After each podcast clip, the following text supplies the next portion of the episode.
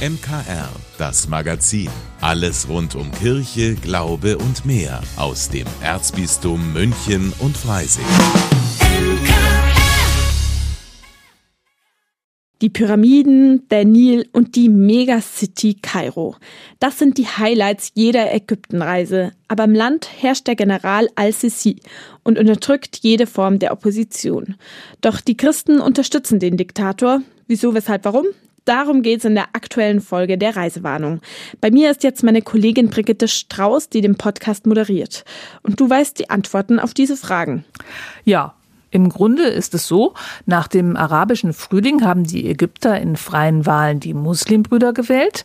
Die haben keine anderen Religionen geduldet und es gab Anschläge zum Beispiel auf Kirchen und katholische Schulen. Knapp zwei Jahre später gab es einen Militärputsch und Al-Sisi kam an die Macht. Da will er auch bleiben und deshalb geht er gegen jede Form der Opposition vor, also vor allem gegen die Muslimbrüder und andere Oppositionelle. Die Christen im Land sind aber keine politische Partei und sind ihm dankbar, dass sie jetzt wieder in Ruhe ihren Glauben leben können. Sogar Kirchen dürfen sie bauen und dafür unterstützen sie ihn auch. Sie machen zwar nur ungefähr acht Prozent der Bevölkerung aus, aber so wenig ist das auch gar nicht. Und das alles weißt du auch deshalb, weil ihr euch einen echten Experten ins Studio geholt habt. Genau. Missio-Redakteur Christian Selper war Anfang diesen Jahres in Ägypten und hat festgestellt, dass viele Projektpartner nicht so frei reden können, wie er sich das gewünscht hätte.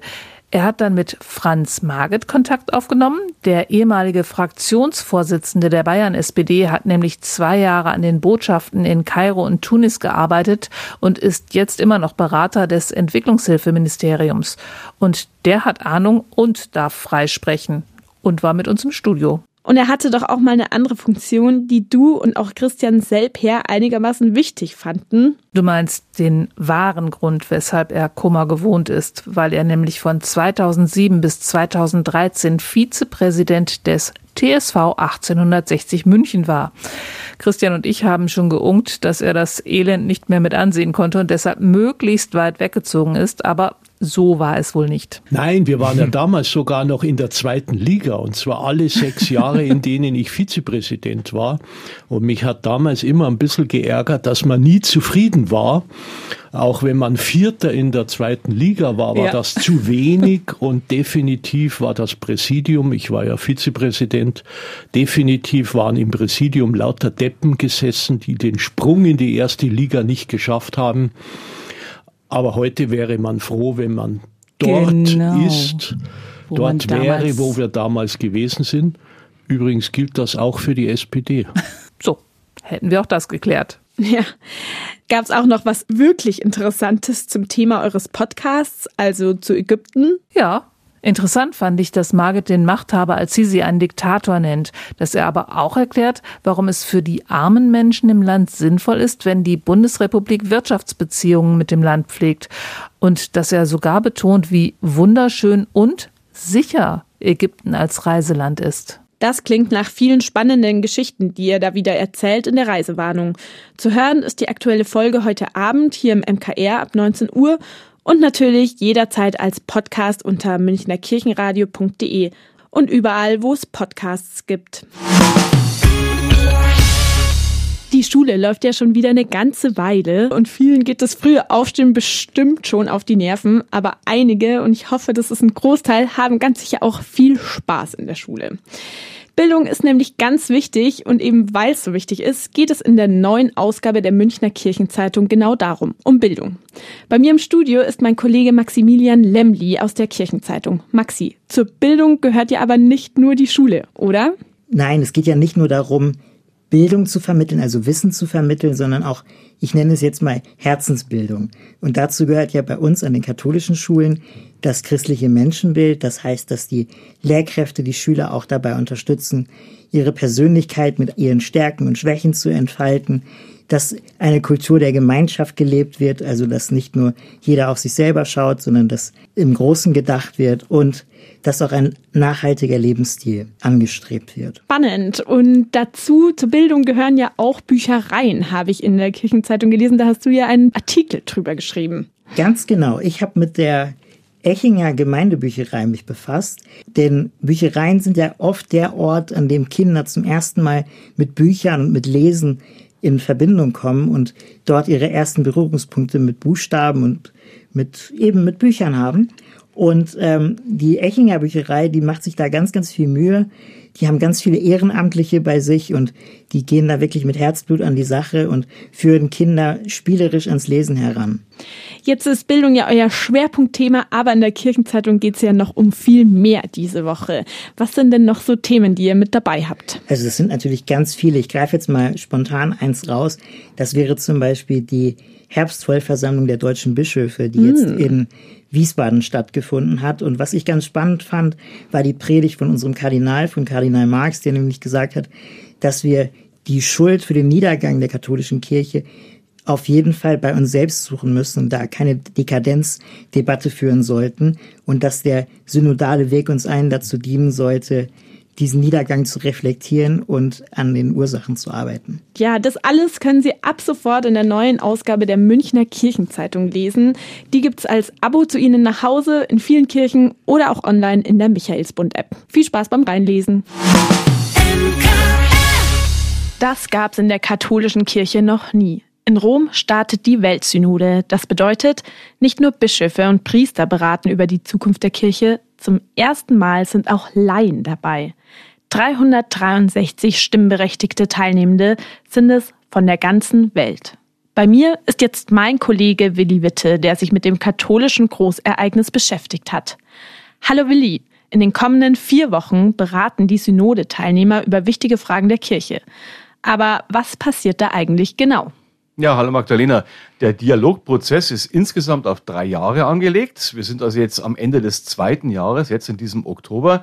Und jetzt treffen sich die Bischöfe und die Laien in Rom äh, nochmal für vier Wochen, also bis Ende Oktober. Sie sprechen dann über neue Wege zur Teilhabe. Das bedeutet darüber, wie in Zukunft Themen in der Kirche beraten werden sollen und wie sie entschieden werden. Das ist anders als beim synodalen Weg in Deutschland, den man da so ein bisschen zum Vergleich nehmen könnte. Es geht also nicht um konkrete Reformen jetzt im engeren Sinne. Es ist keine demokratische Veranstaltung, es wird keine Kampfabstimmungen geben, so wie das in Deutschland der Fall war. Ziel ist es, durch Gespräche und durch Zuhören einen Einklang unter den Teilnehmern zu finden. Schwer genug. Ein offener Prozess, so betont es also das Synodensekretariat immer wieder. Und wie laufen die Beratungen dann in den kommenden vier Wochen genau ab? Ja, es nehmen ja sehr viele Geistliche und Laien. Wir haben es vorhin gerade gesagt, an dieser Synode teil. Das heißt, der Platz ist sehr eng. Darum findet diese Synode in der großen Audienzhalle des Vatikans statt. Getagt wird dann im Plenum einerseits, also alle miteinander, und in Arbeitsgruppen. Und in drei Phasen werden dann die verschiedenen Module des Arbeitspapiers beraten und besprochen, nämlich einmal Gemeinschaft, die Sendung und die Teilhabe. Das sind quasi die Überschriften über diese Beratungskapitel. Zum Abschluss werden die Ergebnisse dann im Plenum präsentiert, also Ende Oktober dann. Und dann gibt es eine abschließende Lesung und die Genehmigung des Papiers, wie fast dem Papst erreicht. Aha, es sind ja weit über 300 Teilnehmer aus aller Welt. Und wer kann da alles dabei sein?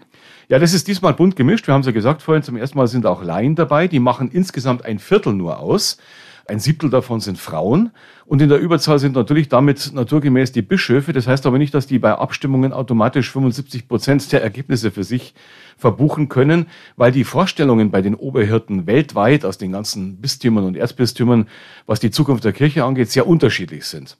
Für die deutschen Katholiken nehmen fünf Bischöfe teil und darunter sind aus Bayern der Augsburger Bischof Bertram Meyer und der Passauer Stefan Oster.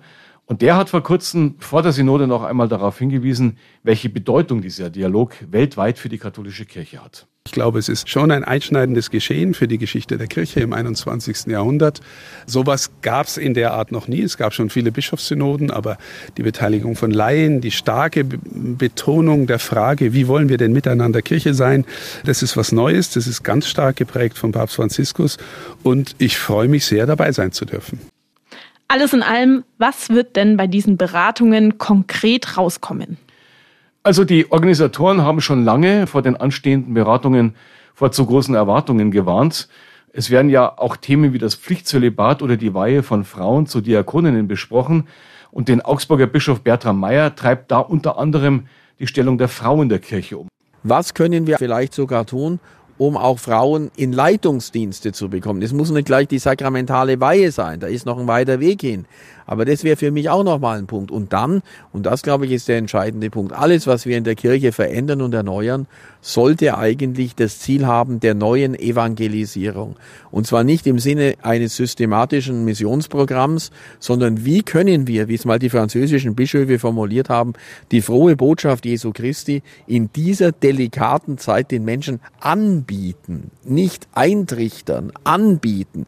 Also auch wenn es nach konkreten Plänen klingt, bei den Beratungen bis Ende Oktober werden keine Reformen beschlossen die dann weltkirchlich umgesetzt werden können. Der Papst hat immer noch das letzte Wort und ist nicht an die Ergebnisse dieser Synode gebunden.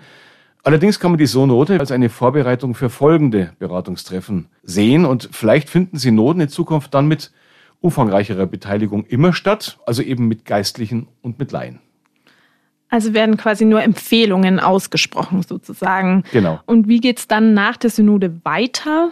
Ja, im kommenden Jahr findet wieder ein Treffen statt, eben mit denselben Teilnehmern, die jetzt gerade eben in Rom sich versammelt haben, aus der ganzen Welt. Dort werden dann die endgültigen Handlungsempfehlungen für den Papst beschlossen. Und Franziskus wird also Ende Oktober 2024 über diese Empfehlungen entscheiden. Und da muss man sehen, wie es weitergeht. Dann ist eigentlich im Prinzip alles offen. Bis dahin kann es sein, dass der deutsche Weg, der deutsche synodale Weg vielleicht schon ein Stück weiter ist. Es kann auch sein, dass der Papst sich an die Empfehlungen der Synode hält und vielleicht werden dann Themen wie die Stellung der Frau in der Kirche, wie das Pflichtzölibat weltweit und gesamtkirchlich dann ganz neu diskutiert. Wäre ja ein Schritt weiter, den die Kirche da macht. Vielen Dank, Willi. In Rom beraten die Teilnehmer der Weltsynode über die Zukunft der Kirche. Die Beratungen dauern jetzt noch bis zum 29. Oktober und wir sind gespannt, was dabei rauskommt. Münchner Kirchenradio. Filmtipp. Das Wetter da draußen lädt zwar eigentlich gar nicht mal so ins Kino ein, aber es wird wieder schneller dunkel und da ist so ein Kinobesuch dann genau richtig. In dieser Woche jagen wir im Kino einen Scharfschützen. Außerdem gehen wir mit Checker Tobi auf Schatzsuche und erleben die Fortsetzung eines echten Horrorklassikers. Thomas Bremser fasst die Kinostarts und Stars der Woche zusammen. 29 Opfer. Jeder Schuss ein Treffer. Baltimore unter Schock. In Catch the Killer erschießt ein Scharfschütze am Silvesterabend mehrere Menschen. Die kluge Streifenpolizistin Eleanor soll dem FBI bei der Jagd helfen. Sie sind die Einzige, die versteht, wie er tickt. Denken Sie intuitiv. Der Kerl ist auf einem Zerstörungsfeldzug. Der Thriller Catch the Killer ist zurückhaltend und realistisch inszeniert. Im Fokus steht vor allem das Ermittlerteam, das immer mehr unter Druck gerät. Ich brauche Ergebnisse. Jetzt. Seit zehn Jahren erklärt Checker Tobi im Kinderkanal die Welt und zum zweiten Mal im Kino. Mein neuestes Abenteuer. Checker Tobi und die Reise zu den fliegenden Flüssen. Tobi bekommt von seinem Postboten, Klaas Häufer Umlauf, eine geheime Schatzkiste und sucht den Schlüssel dafür auf einer Reise um die Welt. Ich klettere durch die größte Höhle der Welt und durchquere eine Wüste bei minus 40 Grad. Kindgerecht erklärt Checker Tobi Themen rund um die Umwelt. Dazu gibt's fantastische Bilder, etwa von der mongolischen Steppe mit Wildpferden. Ihr seht schon, das wird mega abenteuerlich. Und zum Schluss eine Portion Grusel. Exorzismus ist ein Ritual. Jede Kultur, jede Religion. Alle nutzen verschiedene Methoden. Alle werden nötig sein. Der Exorzist wird in diesem Jahr 50 Jahre alt. Jetzt gibt's eine direkte Fortsetzung des Klassikers. Bekenntnis.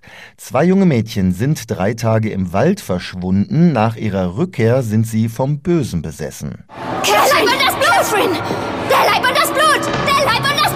Chris McNeil soll helfen, den Teufel wieder auszutreiben, denn sie hatte es schon vor 50 Jahren mit einer höheren Macht zu tun im Originalteil.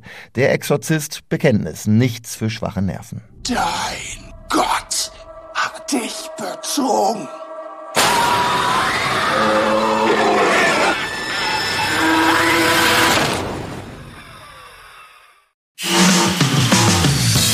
Vielen Dank, dass Sie sich unseren Podcast MKR, das Magazin des Münchner Kirchenradios, angehört haben. Wir freuen uns, wenn Sie unseren Podcast abonnieren und in der Podcast-App Ihrer Wahl bewerten. Am liebsten natürlich mit fünf Sternen. Wir haben auch noch viele andere schöne Podcasts. Diese finden Sie unter münchnerkirchenradio.de und überall, wo es Podcasts gibt. MKR, wir machen Ihren Podcast.